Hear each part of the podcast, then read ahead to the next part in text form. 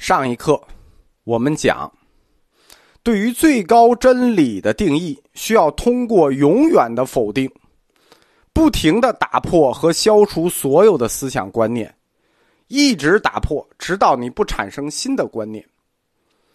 一切皆空，就是在没有任何执着与观念的情况下所描述出来的。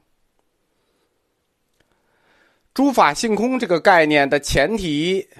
就是建立在这种没逻辑上的，因为它自身的证明是一个悖论，就是连续否定和建立概念，这是一组悖论，用永远否定的形式来证明一个肯定的答案，那任何逻辑的出现，都可能成为你断言的谬误，就是你的断言将成为谬误，只要有这种肯定答案就会有，所以中观学派建立了一种归谬法。称之为龙树式归谬，就由此而来。不要试图与中观学派讨论任何问题，因为你只要跟他辩论，你就会发现他永远有理。你没有发现的是，因为中观学派自身立论的前提是一组反逻辑悖论，就是他通过否定来建立肯定。这段很难，对中观有兴趣的。同学可以听一听，没听懂的就直接跳过去算了。把这种连续否定的形式运用到所有的概念与因素中去的话，那么你就不执着于任何物，也没有任何名称，不执着于任何文字，当然也就不会执着于文字所表达的概念，就这个文字后面的意思，你也不 care。最后的障碍是什么？最后的障碍仅仅是空这个概念的本身。就是空这个概念本身也有概念，对吧？那也要一并破去，这就是到头了。诸法实相，我在佛教通史印度哲学里讲过，空破空，就是最后这个步骤，就是连空这个概念也要破去，空破空。至此，大成行者就把空、法性、诸法实相融合为一体。佛教哲学中的任何术语，其实仅仅是一些字，对吧？我们要用这个角度去看佛教里所有的术语与概念，他们不过就是个字儿。什么四圣谛、十二因缘、空、色、法、我、意，他们都是字儿。我们说不执着于文字相，也不执着于文字相所表达的意思，无论什么字儿。都不能升起任何意向与执着，就字表达的意义也没有意义，没有意向与执着。你执着了，就被文字像背后的意思所牵绊了。你去盯这个佛教的术语，什么四圣谛，你就被这个意思所牵绊了。般若学的这个概念，在此前中国佛教理论中，从来没有被系统的这样整理和提出过。般若学理论此前没有被整理和提出过，就是我们说的诸法性空的这一系列的概念，它是有现实原因的，不是说我们中国人不想干，有现实原因导致我们以前没法干。只要你读过般若类的文献，你就立刻发现，就是我刚才说的，它真的是没法整理，没必要整理，车轱辘话，充满了令人讨厌的重复。就是随时随地的否定，连续的否定，因为我们说最高真理的形式要通过连续的否定来建立，所以般若经里头都是这类的车轱辘的，呃，不停的否定，永无休止的否定。好话说多了不值钱，否定几回就得了。但是般若类经书往往是就没完没了的，即使。般若经书里头最优美、最简练、最常见、最入门的那本《金刚经》，我们说《金刚经》相当于什么？相当于《三字经》，就是入门的这本它同样的话也是不停的说，持续的否定，不厌其烦。我们中国知识界，在般若思想传来之前，我们从来没有接触过这类，就是基于神秘主义和宗教学的概念。要通过否定的模式，持续否定的模式来建立概念。我们没有接触过这类模式。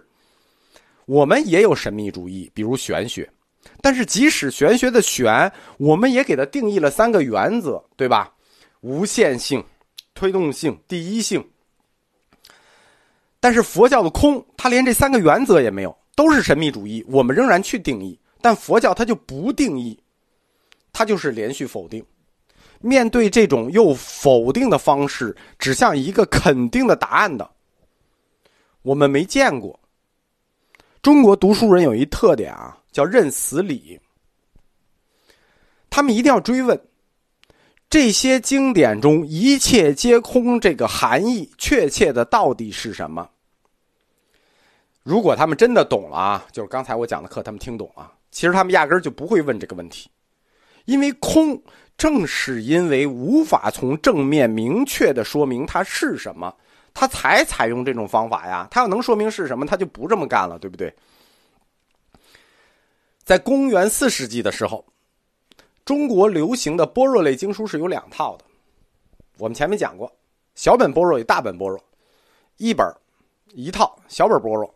八千颂，一套大本般若两万五千颂，这两套经典都相当的庞大呀。甭管你想读哪套，你都会不约而同的碰到几个一样的问题，相同的问题。第一个问题，诸法性空，就是佛经中般若类的诸法性空，这个空的理论，它跟中国本土玄学思想中玄的概念，从基本形式。到基本概念都有明显的相似性，特别相似。我前面讲过了，特别相似。第二，般若类经书，对吧？它的规模实在太庞大了，一拉六百卷，谁受得了？并且它的用语混乱重复，就一句话来回来去的，经常是以这种神秘主义的表达方式。但此时我们中国佛教界，对吧？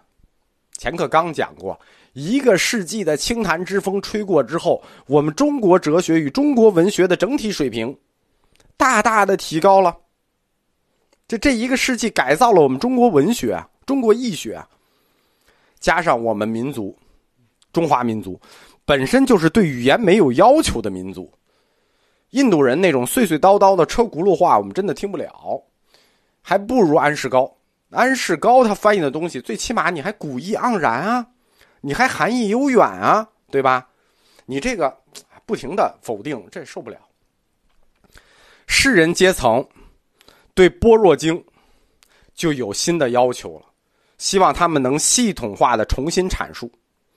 这种要求就是从这三个我们刚才说的这三个点里来的，对吧？跟玄有高度的一致性，自己用语混乱，然后。我们中国人对它有美的要求，最起码我们希望《般若经》它能以一种更简练的、更易懂的，最起码更能让人接受的方式重新出现。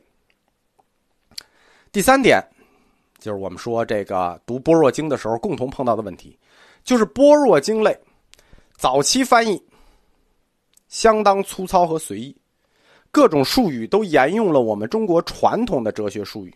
比如说有、无、道、自然、性、灵，这都是我们中国的哲学术语。那你这个佛教的般若学，您到底算玄学呢？您到底算佛学呢？对吧？你要不然就把这些词儿都踢出去，你自己建立一套词儿，建立自己的哲学语言体系。你要不然这些词儿保留可以，你给我们本字典，把这些词。对着佛教义学，你重新定义一次意思，不然我们到底照哪个方向去理解这些词儿，对吧？你就比如说“道”这个字，我们到底往哪个方向理解佛教里的道？那我们说的这几个特点：般若学与玄学概念的相似性，般若经翻译的琐碎性，般若经与玄学这两科哲学术语的重复性，这三个理由。